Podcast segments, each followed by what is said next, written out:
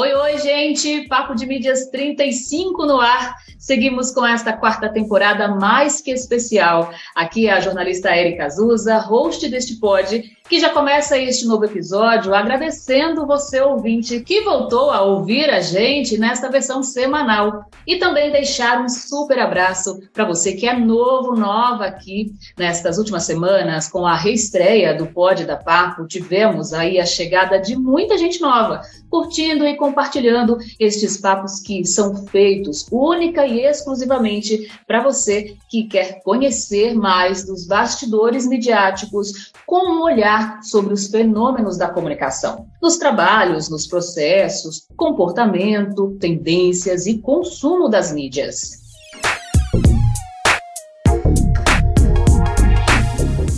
Bom, hoje vamos bater um papo sobre jornalismo de dados, uma área da comunicação social que é cada vez mais fundamental no trabalho de pesquisa e apuração jornalística. Muitas das reportagens que você vê, lê aí nos canais prediletos passam por análises de dados bem específicas, para que assim o jornalista, o editor, tenha condições de contar a história com mais clareza aos leitores, ouvintes, espectadores. Vamos até a Paraíba conversar com a professora e pesquisadora desta área, Silvana Torquato. Ela que atualmente cursa o doutorado em Portugal e tem como objeto de pesquisa o jornalismo de dados. Mas ela vai explicar melhor isso para a gente. Seja muito bem-vinda, Sil. Oi, boa tarde, pessoal. Tudo bem? Bom dia, boa tarde, boa noite, né? É. Isso não importa, né? O horário que a pessoa vai escutar. Pronto, pois é, hoje eu sou jornalista, né, por formação, só que migro para várias áreas, que eu acho que essa área de, da comunicação nos permite, né? Estou trabalhando hoje mais na área de dados, mais voltado para o marketing, mas estudo no meu doutorado sobre jornalismo de dados, que foi uma área que eu me identifiquei lá atrás e estou concluindo o doutorado daqui para o ano que vem, que é sobre essa área. Né? Se eu vou trabalhar ou não na prática é outra história. Eu já trabalhei, dei uma pausa e uhum. a gente não sabe. E também sou sommelier, que é outra área. Né? Eu até brinco, digo, de dia eu estou no computador e à noite estou bebendo vinho. Olha só, aquela pessoa assim que é múltipla, né? Assim, várias profissões, aproveita o hobby o quê? Para ter uma nova profissão. A gente vai falar também, viu, gente, sobre isso aqui. A Silvana veio para conversar com a gente não só sobre jornalismo de dados, mas também aí sobre tráfego pago e a gente entender um pouquinho o que, que é, é essa função, né, de sommelier de vinhos. Fica com a gente e, claro, já compartilha este episódio nas suas redes sociais, segue a gente lá no arroba Papo de Mídias. E, gente, só para vocês entenderem, assim, eu conheci né, a Silvana, a professora Silvana, lá em Campina Grande, na Paraíba, quando eu ministrei uma palestra no encontro de comunicação da Faculdade Cesrei. Inclusive, eu quero aqui já deixar meu beijo para a professora Zita e toda a equipe da faculdade. É, daí, uns tempos depois, né, Sil, acho que uns um, dois anos depois, a gente realizou uma parceria através de um curso focado em Instagram para negócios, onde nós reunimos vários empreendedores lá em Campina Grande e foi uma experiência maravilhosa até hoje, né? Quando eu vejo aqui as fotos e tudo mais, a gente publica nos TBTs e é sempre muito, muito bacana lembrar aquele trabalho que nós fizemos em conjunto. Então, para mim é um prazer enorme receber você aqui no Pod. Só que eu te conheço antes, né? Naquela palestra em Recife, da Local Web. É mesmo. Eu não lembro ano, mas foi lá atrás. Eu assisti Nossa, uma verdade. E adorei, né? Aí, logo depois foi que surgiu a oportunidade da gente se conhecer pessoalmente. É verdade, é verdade, Sil, bem lembrado. Foi um evento da Marta Gabriel, né? Foi, da Local Web. 2012, 2013, faz bem muito gente, tempo. faz tempo, viu? Faz tempo. Foi, foi, uma época até que a gente nem tinha tantos eventos, né? Que falava é, sobre redes sociais, sobre influenciadores digitais, aí não tinha muitas discussões sobre isso. E aí você lembrou bem, realmente, você conhecia, e você me conheceu nem... lá, né? Foi, não tinha nem essa divulgação do Instagram como a gente tem hoje, porque eu acho que tinha facilitado na época. A gente Pô. mal divulgava, né? Teria facilitado demais.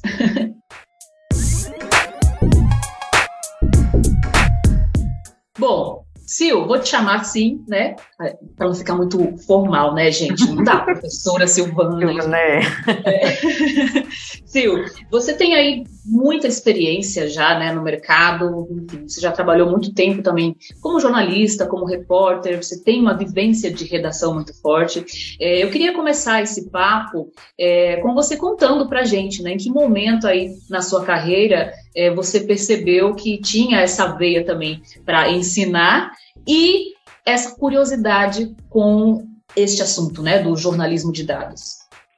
O que é que acontece? Eu trabalhei em redação de jornal, eu fiz faculdade já com uma meta muito clara na minha vida, que era trabalhar com jornal impresso. Me formei em 2005, comecei a trabalhar em 2006 e fiquei até 2016, que foi quando um, o último jornal que eu trabalhei, ele fechou aqui. Eu trabalhei em dois nesses 10 anos e os dois fecharam nesse período. Só ficou um e logo depois ele fechou. E o que é que acontece? Eu acreditava na época, e realmente aconteceu isso, que, que o jornalismo impresso era uma escola, era uma base. E eu entendia que se você souber fazer jornalismo, você sabe fazer em qualquer veículo. Então, mesmo hoje eu não atuando diretamente como jornalista, não quer dizer que eu, minha faculdade foi perdida. Não, a gente, enquanto jornalista, a gente tem outro faro, para tudo que a gente faz, né? A gente só divulga um tipo de informação se a gente realmente tiver certeza. Então, a gente está com o jornalismo dentro da gente, independente da área que a gente tiver. O jornalismo de dados ele não é tão novo, apesar de muita gente achar que ele é novo. Mas ele já vem lá de trás, né? Lá da década do início dos anos 2000, 2000 ali, 2010, 2011 também foi quando fortaleceu. Isso mais no Brasil, mais em grandes veículos, como Estadão, Folha de São Paulo. E se a gente pegar na realidade daqui, da gente, né, principalmente aqui no Nordeste, muitos jornalistas não sabem e nem sabem por onde ir para aprender sobre jornalismo de dados, porque também não se ensina na faculdade. É tanto que eu dei uma disciplina, se eu não me engano, foi em 2018, mais ou menos. E tinha uma disciplina chamada Jornalismo de Dados, isso na Universidade Pública, que quando eu dei aula. E eu pedi para dar essa letiva, porque seria, foi, na verdade, a primeira vez que os alunos tiveram contato sobre jornalismo de dados. E o que eu escutei muito na época é que o professor, para dar uma disciplina dessa, já que envolve outras áreas que na faculdade a gente não aprende, tem que ter esse interesse porque nem todo mundo vai estar apto para dar disciplina. Eu dei naquele período, foram seis meses, não dei mais, não sei se teve, logo que eu saí logo depois. E jornalismo de dados, além de envolver, né, a gente é da área de jornalismo que a gente fala, eu sou da área de humanas, não sei matemática. E jornalismo de dados envolve matemática, envolve estatística. É, é, é isso que eu ia complementar aqui. Mas eu vou pedir, Sil, para você explicar para os ouvintes que não são da área do jornalismo, né, basicamente o que, que é o jornalismo de dados. Porque, assim, é, se a gente for pensar num contexto de, de, conceito básico, essa coisa de busca pelos dados, pelas informações, realmente faz parte do trabalho jornalístico, independente das tecnologias digitais. Né? Mas quando a gente fala de jornalismo de dados, a gente está agregando aí, levando em consideração essas tecnologias, outros serviços, né? outros trabalhos. Então, conta para a gente um pouco sobre isso. Nesse período trabalhando em redação, eu fui muito tempo chefe de reportagem e eu comecei a perceber um grande número de dados, de informações que podiam ser usadas, que é onde eu vou pegar para a parte do conceito, que é o que, é que seria jornalismo de dados. É o jornalismo que a gente conhece hoje, de investigação, de trazer com a objetividade aquela notícia com a verdade, né, já que se fala muito hoje sobre fake news só que utilizando dados, que a gente hoje tem uma grande base de dados que está disponibilizado para a gente. Os dados estão aí disponibilizados, só que a gente não sabe onde encontrar, como encontrar. Eu lembro que na época a gente, qualquer informação do IBGE, a gente dependia de um assessor de lá passar para a gente. Então, se ele não pudesse atender, se ele não tivesse, a gente não tinha como ter aquela informação porque a gente não sabia mexer na base de dados do IBGE. É tanto que já surgiram vários cursos e treinamentos ensinando sobre como encontrar dados é, do IBGE. São atividades que exigem outras habilidades mesmo, né, do jornalista. Às vezes você tem que entender até de programação. E como eu sempre fui muito agoniada de que eu quero aprender jornalismo de dados, só que eu não sabia estatística, eu não sabia programação, não sabia nada disso e comecei a fazer cursos paralelos. Por isso que depende muito da sua boa vontade de querer ir atrás, porque a faculdade não dá aula de estatística para jornalista, né? Sem e dúvida. o quanto isso é importante. Aí eu lembro que eu me matriculei seis meses como ouvinte no curso de computação aqui. Fui para lá. Pedi o professor. Foi aprender programação. Foi. Passei seis meses lá. No início a gente fica bem perdida, né? Aí apareceu outro curso, paralelamente outro, eu comecei a entender um pouco. Tem um evento que todo ano acontece, na pandemia foi online, mas presencial você consegue aprender na prática mesmo, que é o CODA, que é só voltado para jornalismo de dados. Então, para a gente entender assim, o pontapé do jornalismo de dados, é a gente saber como encontrar esses dados. Então, se a gente pensar, o governo federal disponibiliza tudo que você imaginar de dados, porque hoje em dia é uma lei, né? IBGE, todos esses órgãos que a gente necessita desse tipo de informação estão aí, só que a gente não sabe como encontrar, que vai ser o primeiro passo de como encontrar esses dados. Logo depois a gente se depara com uma gigantesca planilha que não tem, é impossível humanamente a gente dar conta dela. Então existem programas, plataformas para tratar esses dados. Que isso a gente conta com a ajuda de um computador, né, de uma inteligência da máquina para fazer essa análise. Então, é, até porque são muitas informações, né? Não tem como realmente você simplesmente, é, como, a, como acontecia antigamente, você receber lá um material de assessoria de comunicação, ler ali um dado ou outro no texto e decidir se incluiria aquilo ali ou não na sua reportagem, né? Hoje não, não hoje a gente tem um banco de informações aí gigantesco e precisa realmente ter profissionais da comunicação preparados, né, Sil, para lidar com isso. E assim, eu acho que você trouxe também aí uma discussão que é bastante polêmica e, e que precisa ser e que precisa ter visibilidade, né, que é essa deficiência dos cursos de graduação na formação de novos profissionais, novos jornalistas preparados para lidarem com o jornalismo de dados, né? Eu não vou citar nomes aqui, mas eu tenho amigos, enfim, amigas em, em, em veículos de informação de é, alcance nacional e que já me afirmaram, olha, eu aprendi realmente a trabalhar com jornalismo de dados depois que eu entrei na redação X porque eu não vi absolutamente nada sobre isso na, na graduação. Né? Então, é algo que é, a gente sabe que não é só Rio Grande do Norte, não é só Paraíba, envolve realmente aí uma, uma deficiência em diversos cursos né, de graduação. É, porque o grande problema hoje da academia, da faculdade em si, é não acompanhar, porque é burocrático, né, uma mudança que a gente sabe que é, não acompanha o mercado. O mercado é muito rápido. Então, enquanto está se implantando na faculdade, ainda está pensando, e daqui que implante para acompanhar a dinâmica do mercado, não acompanha de forma nenhuma. Então, ou o aluno busca conhecimento por fora, uhum. ou ele termina é, ficando meio que aquém. Isso a gente fala jornalismo de dados, mas em várias áreas. Em vários, em vários segmentos. Se a gente pegar hoje a área da internet. Acontece. É, se a gente pegar o jornalismo digital, uhum. às vezes a faculdade também não prepara 100%. Sim. Né, nesse sentido prático de mercado. Então, eu sempre busquei cursos fora, cursos paralelos, né, para entendendo esse mundo e me aperfeiçoando. Eu não consegui aplicar o jornalismo de dados na época, é, do quando eu trabalhava no impresso, porque hum. realmente eu não, eu era sozinha na chefia de reportagem, eu não dava conta. Eu tentava fazer o máximo que eu pude. Algumas redações já grandes contam com a equipe, conta com um programador, conta com alguém da área de estatística, conta com alguém da área para fazer a visualização.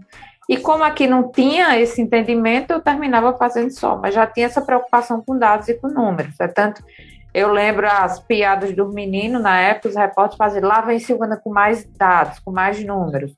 Eu ficava tentando colocar isso em pauta. Eu mesma fazia uma análise no que podia, né, para fazer. Isso foi até 2016, né? Hoje em dia tem vários cursos, inclusive gratuitos, para se fazer nessa área. Então, acho que se o jornalista quiser, não é mais desculpa hoje, porque tem congresso, tem eventos, tem os veículos, o Nexo, que é brasileiro, trabalha com jornalismo de dados, então você tem como ver algo na prática, o Estadão, Sim, aliás, o, o, o, Nexo é fantástico, né? Eles fazem um é. trabalho muito interessante mesmo, fica até como dica, viu? senhores ouvintes, vocês que estão aqui com a gente, vão lá conhecer que realmente vale a pena. Eles têm muitos conteúdos que são para assinantes, mas também tem muitos conteúdos abertos, então você acaba conseguindo ter acesso a, a essas informações. Silvana, é, esse assunto do jornalismo de dados, ele, de certa forma, ele pautou é, o seu objeto de pesquisa no doutorado? Conta pra gente um pouco sobre essa imersão aí que você está fazendo no doutorado, qual é a universidade, enfim, eu só sei que é em Portugal, né? Mas conta pra gente um pouco desses bastidores é, na Universidade do Fernando Pessoa, em Porto, em Portugal. Eu estava tentando fazer doutorado já há algum tempo aqui, não conseguia, porque trabalhava e, e, a universidade pública exige já um pouco mais da gente, né? Se eu tivesse conseguido bolsa, eu tinha que trabalhar do emprego e não estava dando certo de jeito nenhum. E apareceu essa oportunidade lá em Porto. Me inscrevi, fiz a seleção, passei e eles fizeram um programa durante o mês de julho que para mim foi ótimo porque eu fiquei o mês de julho lá e voltava. Aí eram aulas intensas, né? Todo dia, de manhã às seis da noite. Era mais né? Aulas concentradas. Como se equivalesse ao semestre. Eles fizeram Sim. um programa específico para brasileiro, assim, pegava as férias e ia. Uhum. Fui dois anos, 2018, 2019, pandemia logo depois, né? Dois anos sem ir. Esse ano ainda não fui, porque eu tenho que entregar até o ano que vem, possivelmente eu só vou para fazer essa entrega, né, e defender logo em seguida, que tem que defender presencial. E esse, como essa área já fazia parte da, da minha, do meu trabalho, da minha curiosidade nesse ramo do jornalismo, eu disse, eu vou querer estudar isso. E por coincidência, tinha um professor do Maranhão que estava fazendo um pós-doutorado lá, que tinha feito a tese dele, o doutorado dele na área de jornalismo de dados. Então, o meu orientador tem que ser de lá, é um professor de lá, só que como co-orientador eu peguei esse professor daqui do Brasil, que pode ter um de lá e outro daqui. E outro daqui, sim. E outro daqui. Até para a questão de revalidar o diploma depois é, facilita, né? Melhora nesse sentido. E uma das coisas que a gente chegou em comum é trabalhar a questão da visualização de dados, que é como se fosse o resultado final, aquela coleta, aquela análise o que é que vai ser mostrado para o eleitor no final. Porque às vezes o eleitor tem preguiça de ler, não sabe interpretar um dado, um número. Então a visualização termina para facilitar a leitura do eleitor, né, visualmente. Então a gente pegou esse ramo que seria a visualização de dados e analisar um veículo lá de Portugal, de Lisboa, e um veículo daqui que é o Nexo daqui e o de lá é o Expresso, que o Expresso trabalha super bem, na verdade tem um trabalho focado só para isso, que é um pouco diferente do que o Nexo faz, mas vai terminar um complementando o outro, a pesquisa. Aí por isso que a gente afunilou nisso, né, na visualização. Uhum. Essa, essa análise né, da, das redes, enfim, envolve também é, a área de análise de sentimentos? Porque é, é, uma área muito nova, né? Que eu venho percebendo que muitas pessoas têm discutido, assim, pelo menos nos, nos veículos segmentados, enfim, pesquisadores de comunicação que estão produzindo conteúdos nas redes sociais, vez ou outra falam sobre isso, né? O uso da inteligência artificial, é, análise de dados para observar sentimento é, das pessoas que estão no Twitter ou das pessoas que estão em outras redes sociais. É, como que funciona, Silvana, exatamente esse aspecto? Assim, como você perceber, no caso das eleições, por exemplo, agora, né? Perceber que um único tweet pode gerar aí uma série de consequências a partir do que as pessoas trocam, né, do que as pessoas falam nas redes sociais. Como existem várias ferramentas para se trabalhar o jornalismo, também surgiram várias, várias ferramentas para fazer esse tipo de análise nas redes sociais. Que a gente sabe que, por exemplo, se a gente pegar agora a eleição, os políticos estão muito presentes. A gente está o tempo todo se comunicando ali, deixando nossas opiniões, né, a favor, contra. E essas ferramentas nos ajudam para identificar e deixar um pouco de lado o achismo, porque tudo a gente acha que é assim, acha que é aquilo. E na verdade, os dados, os números é que vão mostrar o que é que vem dando certo. E a gente precisa é, se apegar a essas ferramentas, entender. Tem algumas gratuitas e outras pagas, mas que são bem úteis para a gente entender. Essa análise de sentimento serve muito para a gente entender essa questão, por exemplo, pegar a questão política, né, que é bem forte uma análise de sentimento, quem está falando a favor, e lá a gente vai criando categorias para isso. Tudo é através, você tem que criar essa categoria, esse filtro, para poder fazer esse tipo de análise, assim como as redes sociais, que a gente fala tanto, acho que engajamento no Instagram, independente da área, mas a gente precisa entender esses dados. O meu engajamento está caindo, está diminuindo, mas em relação a quê? Como é que está sendo isso? Né, para a gente sair desse achismo que muita gente só vai até a postagem, não entende o porquê daquela postagem deu certo ou não. Ou então pega as métricas de vaidade, né, que a gente fala, que é curtida, visualização. Às vezes não teve retorno nenhum, mas está de números de visualizações.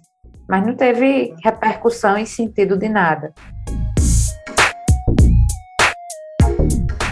Silvana, você trouxe aí, né, agora na, na sua resposta esse, esse ponto do, das métricas e tudo mais, então eu aproveito até já para puxar aqui é, o outro tema do nosso bate-papo, que é o tráfego pago. É uma estratégia super importante, né, super relevante para quem trabalha com marketing na internet como um todo, né, nos sites, nas redes sociais. Como que você tem visto hoje é, esse trabalho com tantas novas ferramentas que surgiram e também com, com, tantas discussões né, em relação a usar vídeos, usar mais vídeos ou não, usar mais legendas ou não, textão ou textinho, né, tudo isso, assim, eu sei que são muitos detalhes, mas eu queria que você primeiro explicasse o que, que é o tráfego pago, né, para as pessoas que não compreendem, e também comentasse um pouco sobre isso, assim, quais são as tendências atuais nesse segmento.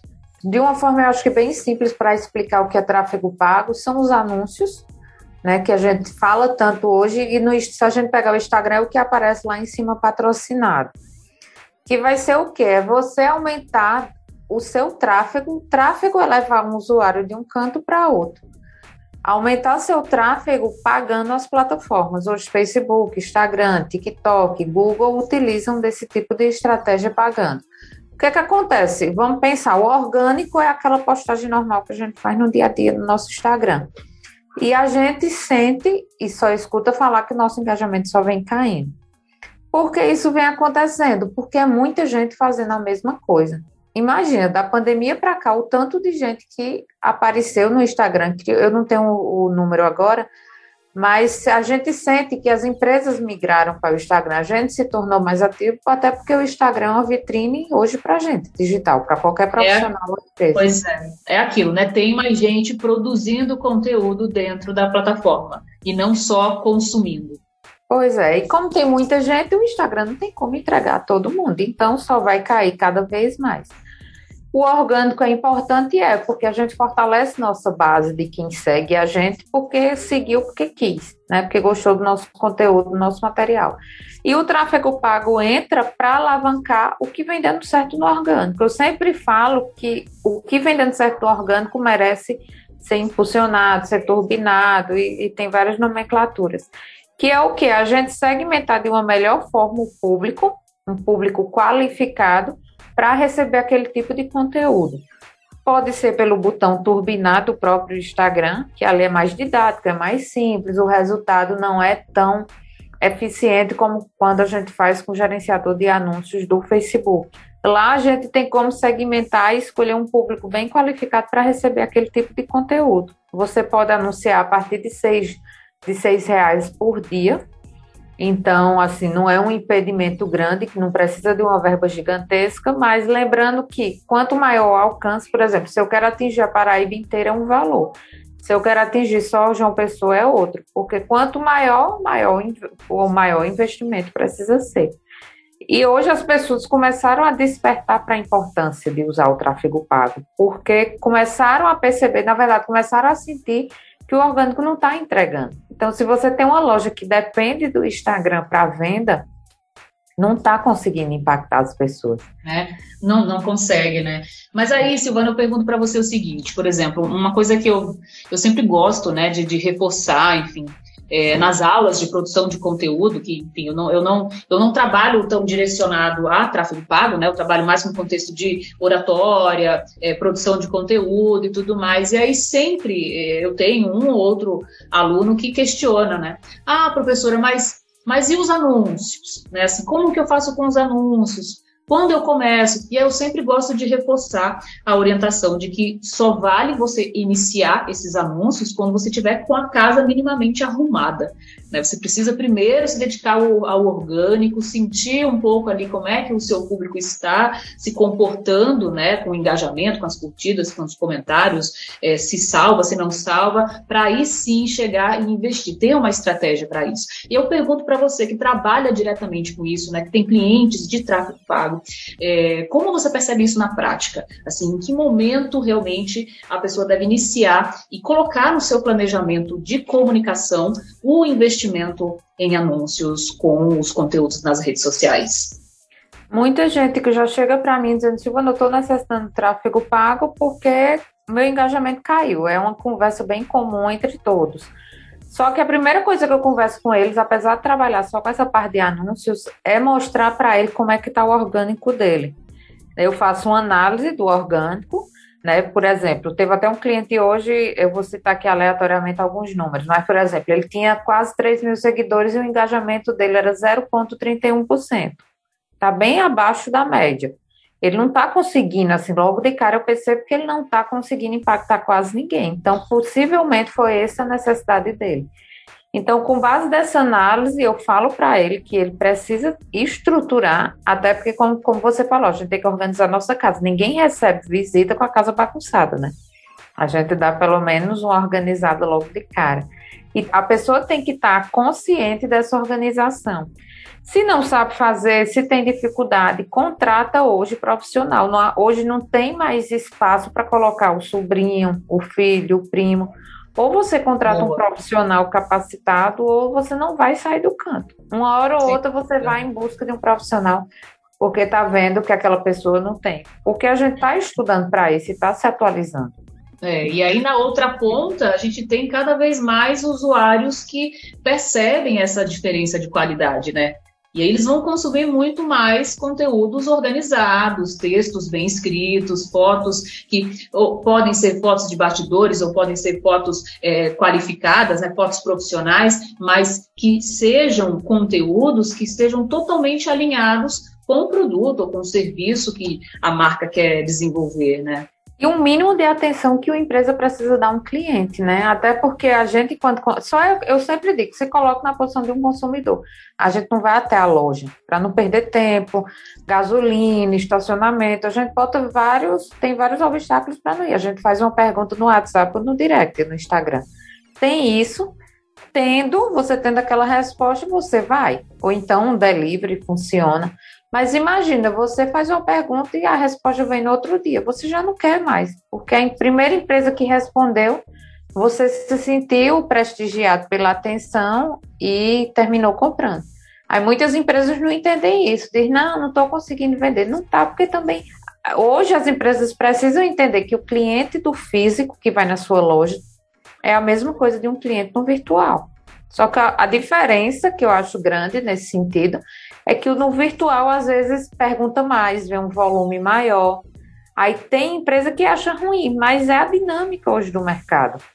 Né? Quantos clientes não entram na loja, acaba... olha, olha, olha e não compra? E não compra, exatamente. E acaba que é, são capacitações diferentes, né? O atendimento é, presencial e o atendimento digital tem características, tem processos diferenciados e exigem atividades diferenciadas, e isso faz com que a complexidade mesmo de planejamento de comunicação seja muito maior hoje em dia. E aí acho que Silvana trouxe aqui esse elemento do de, olha, não tem mais espaço para o sobrinho, né? Não tem mais espaço para uma pessoa amadora cuidar das suas redes sociais, e é muito isso mesmo. Né, assim, a gente sente isso. Eu, eu lembro que é, em cursos mesmo da, da Papo de Mídia, Sil, uma coisa que eu sempre reforço, olha, gente, um dos objetivos aqui do curso é tornar vocês empoderados, vocês informados, até mesmo para cobrar performance quando você contratar a sua agência digital, o seu social media, que vai estar tá trabalhando diretamente com você na execução dessas ações de comunicação.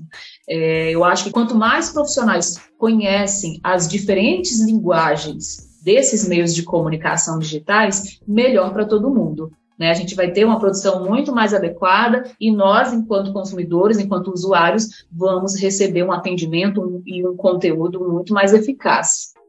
É o ideal é que eles saibam até para cobrar, acompanhar aquele processo e dar sua opinião, até porque ele vai entender mais do negócio dele do que do que qualquer outra pessoa, né? Exato.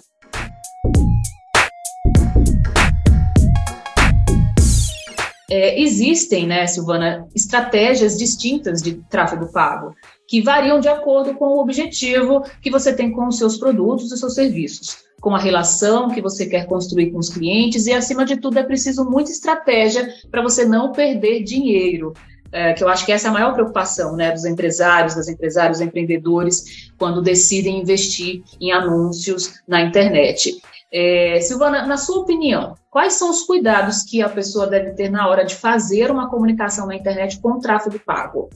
Eu acho que a primeira coisa é, se você for fazer ou contratar alguém, entender se aquela pessoa pelo menos escreve bem, né? Escreve de forma correta. E ter uma comunicação condizente com a realidade. Um exemplo bem simples assim, na hora de responder, você é uma empresa e contrata uma pessoa para responder o direct. A linguagem ser a mesma. Por exemplo, existem várias teclas, não usar querida, florzinha, apelido, entender aquele processo, se eu mando áudio, se eu não mando, se o cliente vai escutar ou não. Isso falando de forma geral, né? E no tráfego pago, hoje a gente trabalha muito a história da, do copyright, de você escrever de forma que impacte aquela pessoa. Existem várias técnicas, como escassez, escassez, a técnica da urgência, porque a gente tá, se a gente pegar o Instagram, a gente tá lá no nosso feed percorrendo e é impactado com aquele anúncio. O que é que vai prender você? A imagem, é o vídeo, é o texto, é a urgência que está escrito lá claramente no texto? Algum, algum elemento desse tem que estar tá presente para impactar as pessoas, senão só vai ser mais um anúncio que vai passar. E algumas ferramentas, por exemplo, como o Google, ele cobra a partir de um clique. Imagina se você promete uma coisa no Google quando você está pesquisando e quando a pessoa clica não é o que ela buscou. Então você está gastando dinheiro nesse sentido. Então é ter esses cuidados para realmente não se transformar, gastar dinheiro, mas isso sim ser um investimento para sua empresa. Uhum. É, eu até queria que você falasse um pouco mais sobre essa questão do Google e principalmente assim pensando o SEO, né, dos sites, como que funciona isso, como é que está hoje isso, assim, quais são os cuidados, né, que uma pessoa que produz site precisa ter para que esse SEO funcione de uma maneira adequada e consiga também estar tá investindo em tráfego pago e atingir mais pessoas. Existe, assim, se a gente pensar o orgânico, existe a estratégia de SEO, que são aquelas técnicas de otimização para você aparecer no Google. Segundo pesquisa, 65% dos usuários clicam nos três primeiros resultados ali na busca do Google. O restante clica logo ali abaixo, e é tanto que se fala que a segunda página do Google é considerada o cemitério. Ninguém quer ir para o cemitério. Então, porque sua empresa vai estar no cemitério, né? Então, é quando você trabalha com técnicas de SEO, que é de otimização, é fazer com que você ranqueie de forma orgânica ali nas primeiras posições. O que é que a gente pode fazer assim? São várias estratégias, mas logo de cara é tentar entender as buscas dos usuários. Se a gente pegar, vamos pegar uma coisa bem genérica, sapato, bota, bota para o frio, né? A gente tenta entender as buscas, como é que os usuários pesquisam bota para usar no frio, no inverno, no frio. A partir daí que existem ferramentas até do próprio Google para tentar entender. A partir daí a gente vai usar essas palavras-chave tanto no título como na descrição, que chama meta description. Para que, se você usar aquela palavra-chave, por exemplo, bota até a metade do título e até a metade da descrição, a chance de você aparecer em ranquear é bem maior. Aqueles sites que não usam esses termos, essas palavras-chave, termina ficando lá atrás ou nem aparece. Então, tem muito disso, de você entender essas técnicas. E trabalhar com SEO não é uma coisa que você, por exemplo, cria um site hoje, otimiza hoje a semana e vai ranquear a semana que vem. Né? Um trabalho que, pelo menos, é, demora mais ou menos uns seis meses para você aparecer no Google. É uma coisa de médio a longo prazo. Mas é uma coisa que funciona, porque é gratuito que você está aparecendo ali no Google e pode se destacar de uma forma bem relevante. E quando Sim. você paga a ferramenta, né, que chama o Google Ads, é fazer com que você apareça acima do orgânico. Geralmente são três ou quatro respostas que aparece o nome anúncio, você ranqueia ali e depois vem o orgânico. Então, a chance de logo você ser impactado e aparecer para aquelas pessoas é bem maior. Porque no Google Ads você compra é, a palavra-chave. Não é que eu compro, por exemplo, eu estou comprando a palavra bota, eu sinalizo ao Google que quando a pessoa digitar bota para usar no inverno, assim que aparecer, aquele meu anúncio vai ranquear, vai aparecer. Claro que também não é autônomo, uma coisa tão simples, é só para citar para vocês. Depende da verba, depende da qualidade do seu site, depende de inúmeros índices de qualidade.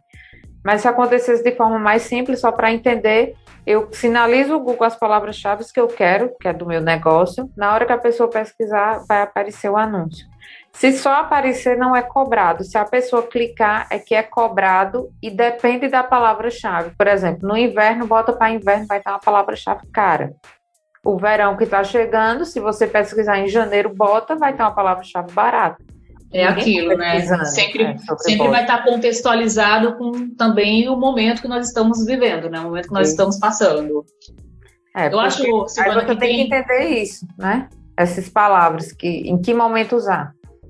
Com certeza, muita gente que está ouvindo a gente, principalmente se for dono de, de marca, né, dono de negócio, deve estar tá pensando assim: poxa, Érica, Silvana, é, quanto que eu preciso investir no mínimo para poder ter isso organizado, essa comunicação, tanto em relação ao tráfego pago nas redes sociais, como também em relação ao site da empresa, por exemplo. Na, na sua visão, né, como consultora neste segmento, hoje um profissional ele precisa estar tá investindo cerca de quanto no início de, de trabalho por mês, por exemplo?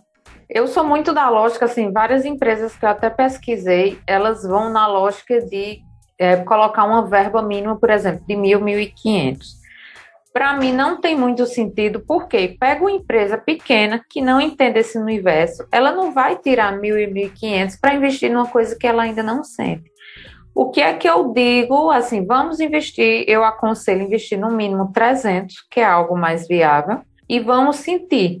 Então a gente faz isso no, no primeiro mês e vamos aumentando, que é isso dá certo, assim, para mim dá super certo porque ela sente, eu mostro o relatório, eu mostro os dados, ela sentindo é mais fácil de eu pedir, vamos aumentar para 500, para 800, até porque, até porque, como você disse, né, Sil, não é um crescimento que acontece da noite para o dia, né, é um investimento de médio e longo prazo. Aí te pegar dinheiro que aquela pessoa vai entender que é um gasto inicialmente, uhum. é complicado uhum. convencer ela. Sem dúvida. Sil, a gente já está entrando aqui quase na nossa reta final com os nossos quadros né, da, do podcast Papo de Mídias. Mas antes, eu queria que você contasse para a gente esse seu outro lado aí, né? Que é o lado de sommelier de vinhos. A gente podia até ter combinado, né? Ter vindo com uma tacinha aqui e tal, fazer um brinde virtual. gente, para quem não está assistindo o vídeo, né? Nós estamos aqui é, falando online por uma plataforma. Eu estou em Natal, Rio Grande do Norte, Silvana está lá em Campina Grande, na Paraíba. Mas conta pra gente, onde foi que nasceu essa, essa vontade de também ser consultora né, na área de vinhos? Se eu tivesse em casa, eu até estaria com minha taça, mas como eu não estou, a gente brinda, brinda em outro momento. Uhum. Pronto, vinho para mim, eu fiz um curso em 2013, né? Já degustava vinho, mas vinho suave como todo mundo, né? E comecei a aprender esse universo do vinho, realmente o vinho seco. Quando a gente fala vinho, sommelier do vinho seco, que a maioria das pessoas não gosta aqui no Brasil, mas tem uma lógica, um sentido. E em 2013 eu me apaixonei né? Enlouqueci literalmente. Fiz tatuagem, comecei a comprar, a ler, a degustar. Só que para mim era muito hobby, muito prazer. Entendi. Eu sentava numa mesa e dava uma aula de vinho, mas era muito ligada ao prazer, ao meu prazer, né? Uhum. De ensinar, de passar aquilo, tirar dúvidas. Em 2020, ou foi 2021, Acho que foi em 2020, não, foi 2020, né? Com a pandemia a gente se atrapalha com data, mas tudo bem. Em 2020 eu Atrapalha mesmo, viu? Né? Toda vida eu me confundo também. Quando eu vou falar alguma coisa 2020, 2021, eu fico perdidinha. É, foi 2020. Eu, logo no finalzinho, eu participei de um programa do Sebrae. E uma das mentorias que eu estava tendo era com um cara que era sobre finanças. E ele, cada um falava sobre sua vida, sua relação com finanças tal. E no meio, eu citei vinho, citei tudo no mundo. Aí no final ele disse, Silvana, por que você não trabalha com vinho também? Aí eu disse, não, como é que eu vou trabalhar com vinho se vinho é prazer? Não entra na nossa cabeça, né? Que trabalho tem que ser a parte chata. Ele que te abriu aí esse horizonte. Foi. E eu não aceitava, eu disse, não, vinho é prazer, não tem como, não tem lógica. E fiquei matutando, né? Isso foi mais ou menos em novembro. Em março foi quando eu lancei, aí eu fiquei, né, matutando, entendendo, será se é assim mesmo, né? será se a gente pode trabalhar com algo que dá prazer. Aí em março eu lancei a marca, que foi Sua Compraria, né, com Instagram, com conteúdo. Comecei a dar cursos, treinamentos, né, sobre esse universo e percebi que é viável, né? Eu, eu até Olha brinco, eu digo, você imagina ganhar dinheiro bebendo vinho? Né? Tem coisa melhor.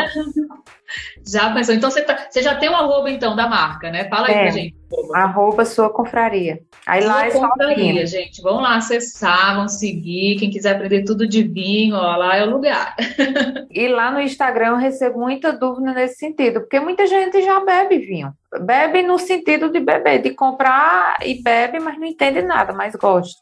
E uhum. algumas pessoas não vão gostar daquele vinho, às vezes porque não soube escolher. Então, eu sempre tento ajudar nesse sentido de orientação, que não é o vinho, é a escolha que você fez que não foi adequada para o seu paladar, porque tem paladar para todos os momentos. É, eu, assim, sou uma apreciadora também de vinho, né? Não, não sou especialista, mas gosto bastante de, de pesquisar, de tentar harmonizar, né? Essa coisa de você harmonizar corretamente realmente faz diferença quando você vai tomar o vinho. E eu brinco, Sil, que o vinho seco é igual a cerveja artesanal, no sentido de que quando você aprende a gostar, você não quer outros, né? Assim, você não, eu, por exemplo, não, hoje eu não gosto, não, não quero vinho doce, assim. Mas eu, assim, depois de adulta, só tomava vinho doce, só tomava vinho ali suave, né? Mas aí, é, quando eu comecei a apreciar o vinho seco, realmente é, é, é diferente e conta pra gente, então, né, já que você estuda isso, você acompanha, é, quais são os vinhos, ou qual é o vinho que, na sua opinião, hoje está chamando mais atenção ao, ao, tipo de uva, ou à origem, que hoje tem feito sucesso aí no mercado? Assim, logo de cara, que é uma coisa que a gente não conhece, que na verdade Natal, muitos amigos meus já foram, tem supermercados que valorizam muito o vinho brasileiro aí em Natal, que eu fiz uma imersão em março desse ano, lá nas vinícolas, e a gente não conhece, eu acho que 10% dos vinhos brasileiros. Olha e como são bons os nossos vinhos. É tanto que quando o pessoal vai, aí Silvana me indica um bom. Eu disse, eu não encontrei nenhum ruim. Todos para mim estão numa qualidade excelente. Só que não chega para a gente. Não chega por inúmeros motivos, né? Falta de conhecimento, imposto. Só que em Natal, alguns supermercados já estão trabalhando com vários vinhos brasileiros. Sim, a sim, gente também, mesmo. Não é? A gente também tem um preconceito de achar que vinho brasileiro não presta, porque os vinhos chilenos tomaram de conta do país até isso na década de 90, na abertura, né, do mercado internacional. Então a gente acha sempre que o vinho internacional vai ser sempre melhor. E às vezes é só uma questão de marketing, de mercado. Mas, assim, para quem está começando, eu sugiro não procurar pelo país, procurar pela uva. Quem está nesse processo de transição ou quer começar, tem uma uva bem delicada e bem agradável ao paladar, que é Pinot Noir. Então, essa uva, se você não, ainda não encontrou aquele vinho seco que te agrada, essa uva vai te agradar logo no início. É um processo. Não comprem vinho com passagem em barril de carvalho, e tudo isso vai estar no rótulo uhum. e se abram para conhecer os vinhos brasileiros. Né, que eu acho que tem vários vinhos da uva Pinot Noir que são super agradáveis, que valem a pena. Então, assim, quando o seu paladar está mais apurado, quando está mais apurado é porque você já tem um entendimento maior, já tem uma preferência por uva, já gosta de vinhos por passagem de barril de carvalho, porque o barril de carvalho ele vai dar aquele gosto amadeirado e nem todo mundo gosta. Então, eu defendo muito essa história de dizer que não existe vinho bom e vinho ruim. Existe o vinho bom para o seu paladar e para o seu bolso. Eu vou dizer que o melhor vinho é de 200 reais, pode ser para o meu bolso, mas para o seu não é. É isso aí. Eu vai ser outro. E se gosta de vinho suave também, viu, gente? Tá tudo bem, se joga. Acho que o melhor de tudo é você ter a experiência, né? de estar tá tomando um bom vinho no fim do dia, ou se reunir com os amigos, com um namorado. Às vezes é mais um momento do vinho do que o vinho em si, né? Exato, exatamente. Por exemplo, eu, eu tenho uma recordação maravilhosa daquela noite lá, lá em Campina Grande, depois do, do, do encontro, e nós fomos para um restaurante, todos bebemos vinho, e eu lembro que você foi a pessoa assim da mesa que escolheu o vinho, né, pra gente. Então, é isso, assim, eu acho que o vinho ele dá essa energia, né? Ele traz essa, essa memória é, afetiva também para uhum. os momentos que a gente vivencia. E claro que é algo mais elegante, mais charmoso, né? Para você acompanhar com a comida, fica super bacana, né? Harmonizando. Tem todo um ritual, né? Que faz parte desse universo. Com certeza, com certeza. Depois eu vou chamar você de novo aqui para o Pod, Sil, só para a gente falar desse assunto. vou fazer uma parte 2, só para falar das harmonizações todas aí.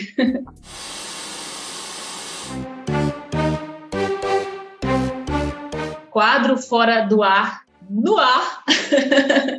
Silvana, esse quadro ele é voltado para a gente contar perrengues, né, situações que acontecem aí na vida de toda trabalhadora, empresária, jornalista, consultora. Me conta, assim, o que, que aconteceu aí recentemente ou em algum momento com você que foi um perrengue, mas que também de repente te trouxe algum ensinamento, você acha que é bacana a gente compartilhar aqui no podcast? Assim, logo de cara eu lembrei de um, um episódio na época que eu era repórter. E tudo no jornalismo é em cima da hora, né? Eu não lembro o ano, mas a gente não usava tanto celular como hoje, né, para fazer uma pesquisa. E eu lembro que estava tendo um evento, alguma coisa de moda. E no jornalismo a gente é desafiado o tempo todo, né? E pediram para eu cobrir esse evento e tinha um estilista famoso lá. Eu não sabia nem que nada era esse estilista e não entendia muito de moda. Quando eu cheguei lá para entrevistar, eu também o celular, a gente não tinha internet para dar uma pesquisada quem era o cara, eu corri, né? E fui fazer as perguntas básicas para ele de uma pessoa que não entendia. Só que uhum. o cara era meio que assim, um famoso e a estrela do momento. Nossa. E ele falou na frente de todo mundo: Como é que você vem me entrevistar sem saber quem eu sou? O morri. trauma. O trauma. Porque me jogaram para aquela pauta, uhum. eu não uhum. tive como pesquisar, né? Era à noite já, já estava até passando meu horário. E assim, foi, aí fui fazer as perguntas básicas, só que ele não gostou, né? Ele entendeu sim, sim. que eu tinha que saber quem era ele, já que ele era o famoso, mas ele não era da, do meu universo. e eu fiquei morta de vergonha, né? Não consegui fazer nenhuma pergunta, voltei para a redação, foi quando eu fui pesquisar quem era ele para poder complementar a matéria, porque não consegui, né? E aí que você foi descobrir que era um famoso estilista Sim. da marca tal. que perrengue, hein? Você sabe que, assim, em cursos de treinamento de mídia, uma coisa que eu sempre comento com os participantes é que, assim, e geralmente são pessoas né, que estão em cargo elevado, líderes, gestores, e aí às vezes a pessoa chega para a entrevista achando que o repórter, o jornalista já sabe tudo sobre você. E nem sempre ele vai saber, né? Pode ter acontecido N situações ali, então eu sempre falo, olha, aceite as perguntas, o mais importante é você deixar a vaidade de lado, né, e responder o que o jornalista precisa saber, porque é só a partir do momento que ele tiver o conhecimento, ele vai conseguir contar bem essa história para a população.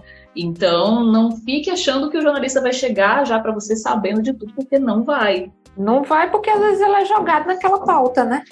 Não sabe, no meio da rua é uma Exatamente. ligação, vai cobrir tal coisa. É, nossa, na, na minha vida de, de, repórter eu passei diversas vezes por isso também e eu sei como é que é. é, é não é fácil, mas a gente tem que ter o quê? Aquela humildade, né? De dizer, olha, realmente eu não sei, eu preciso que você me explique para poder né, contar essa história, para poder escrever essa matéria e tá tudo certo. E com o celular ajuda até bem mais hoje em dia, né? Durante o percurso você pesquisar, mas naquela época não tinha. É, Aquela época é aqui, uns anos atrás, né?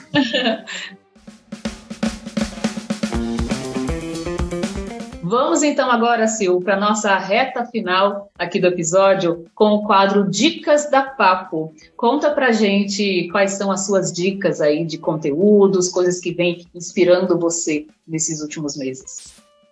Eu, na verdade, não é uma dica tão atual, mas eu estava revivendo até para dar umas palestras que eu acho interessante. Quem não viu a série Black Mirror, tem aquele episódio Queda Livre, se eu não me engano, é da terceira temporada. Eu até trouxe uma palestra que eu dei sexta passada. E eu lembro que quando lançou a série, a gente se assustava com muita coisa, porque eles trabalham a tecnologia bem exagerada. E esse episódio é um episódio que traz é, tudo é baseado em números, né? Numa pontuação X. E eu lembro que na época que eu assisti, é, a gente se assustava com aquilo. E hoje a gente vive isso. É, é um que aparece os numerozinhos em cima da cabeça, assim?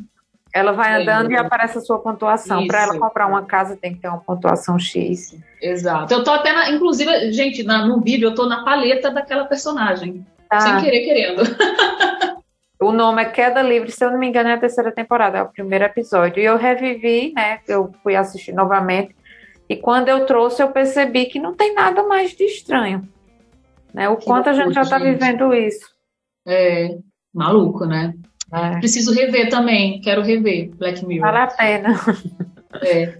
Bom, a minha dica, gente, também vai ser uma série. Eu estou assistindo a série Physical na Apple TV.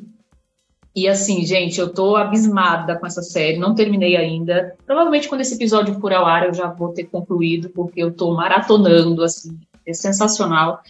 É, basicamente, Sil, é uma série que é uma comédia dramática que conta a história de uma dona de casa e aí ela passa por alguns transtornos, entre eles transtornos alimentares. Não tô dando spoiler, tá, gente? Porque isso já tá ali logo nos primeiros minutos do primeiro episódio, já tem essa informação.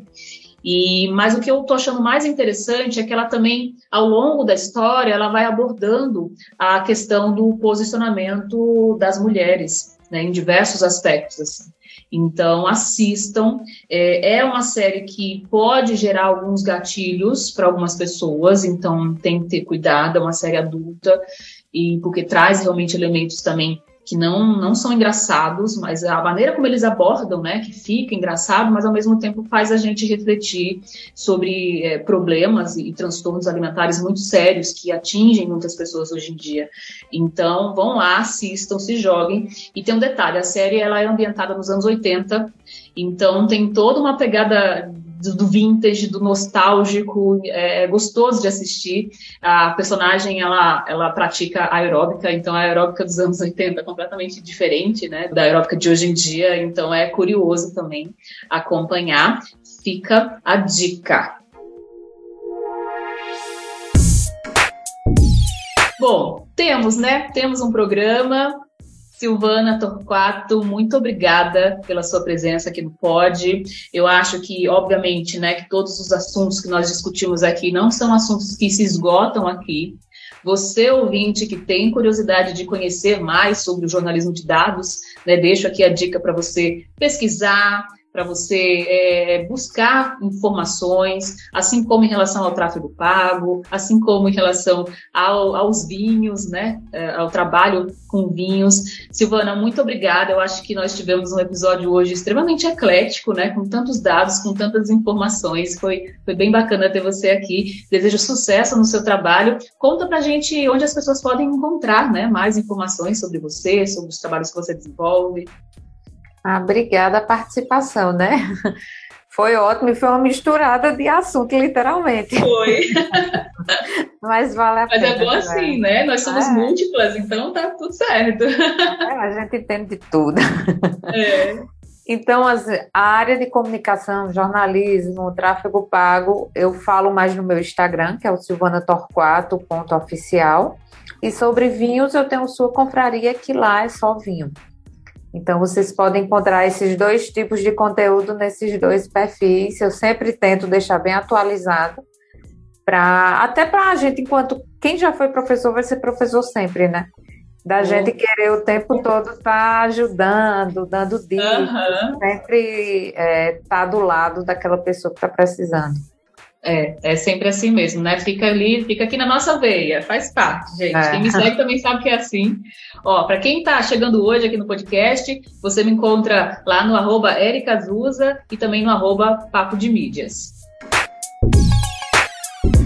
O podcast Papo de Mídias fica por aqui. Participe compartilhando este episódio nas suas redes. Escreve pra gente lá no Instagram, arroba Papo de Mídias. Toda sexta-feira tem episódio novo com notícias, convidados especiais e dicas de conteúdos. Segue a gente no Spotify, é só pesquisar Papo de Mídias e acionar o sininho para não perder os próximos episódios. Também estamos na Apple Podcasts, Google Podcasts, Deezer, Amazon Music, Russell e Radio Public. Este podcast é uma iniciativa da Papo de Mídias Comunicação Limitada. Estou na direção e apresentação, Érica Zuza, na edição de áudio e sonoplastia, Emanuel Santos, artes, Daniele Zuza e nova identidade visual, Marcone Varela. Gostou? Compartilha e até o próximo episódio.